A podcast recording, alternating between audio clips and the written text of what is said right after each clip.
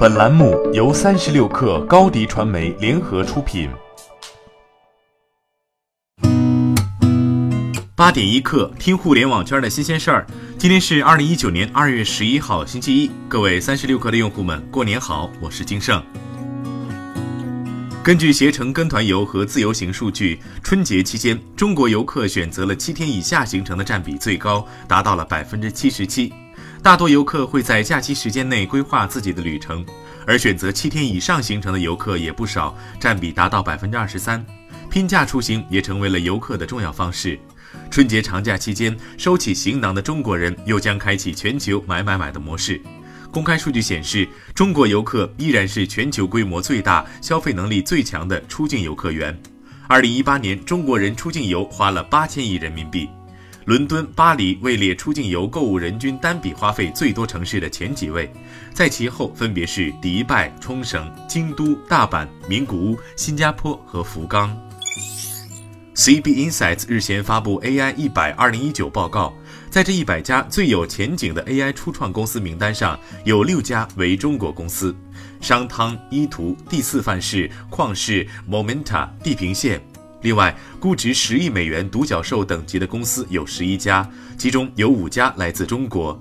其中，商汤以估值四十五亿美元排名第一。在融资金额排名部分，前两名由中国的商汤及旷视包办。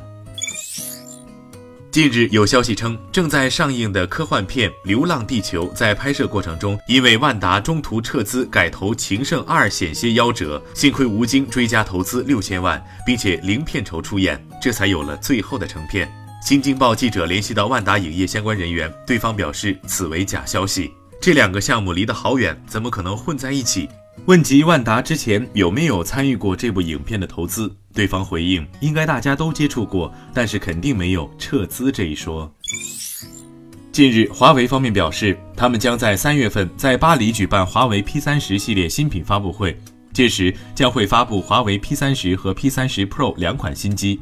目前，华为 P 三十的渲染图已经在网上曝光。新手机将搭载 3D 人脸识别技术，而最受瞩目的是该机的后置四摄像头。尽管 P30 系列在大小上并没有区别，不过华为 P30 Pro 将会采用大小屏版本，小版本将采用6.1英寸 OLED 显示屏，而大尺寸版本则采用了6.5英寸 OLED 屏幕。经常有机会浏览外网的朋友们可能会发现，现在诸如 Facebook 或 Instagram 上能看到越来越多的中国品牌广告了。出人意料的是，中国成为 Facebook 最大的广告收入来源之一。根据市场研究公司 Pivotal Research Group 的统计数据，二零一八年 Facebook 从中国广告商那里获得的总收入估计达到五十亿美元，约占其总销售额的百分之十。这足以让 Facebook 跻身中国七大上市互联网公司之列。日前有消息指出，苹果高级副总裁安吉拉·阿伦茨即将于四月离职。安吉拉·阿伦茨在加入苹果之前，曾是奢侈品巨头巴宝莉的首席执行官，因此她进入苹果之后，依然被媒体冠之“穿 Burberry 的 Apple 女魔头”称号。安吉拉·阿伦茨在奢侈品和时尚界时间已有四十余年，深谙奢侈品经营之道。而在五年前，苹果 CEO 库克花费巨额薪资将他请入苹果。当前 iPhone 销量下滑，股价大跌，但并非意味着挖来安吉拉是苹果做出了错误抉择。美国第四大移动运营商 Sprint 对美国第二大移动运营商 AT&T 提起诉讼，指控 AT&T 使用虚假的 5G 标签来误导消费者。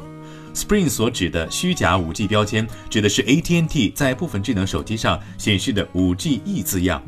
早在去年十二月，ATNT 就开始在部分安卓设备上显示 5GE 标识。后来，iOS 设备也同样被打上了 5GE 标识。但事实上，ATNT 所指的 5GE 只是当前 4G LTE-A 技术的改进版本，并非真正的 5G 技术。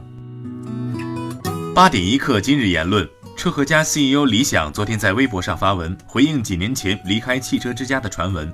李想说，很多人认为我是被赶出汽车之家的，并反复以此攻击我。这个污点我不背。二零一一年想离开汽车之家去创业，我和秦志说了想法。秦志说，我们必须把汽车之家做到五十亿美元以上才能让我走，我就留了下来，也一起做到了五十亿美金以上的市值。在二零一五年六月离开了汽车之家，创办车和家。一年之后，平安收购汽车之家。好，今天咱们就先聊到这儿。责编：彦东，我是金盛。八点一刻，咱们明天见。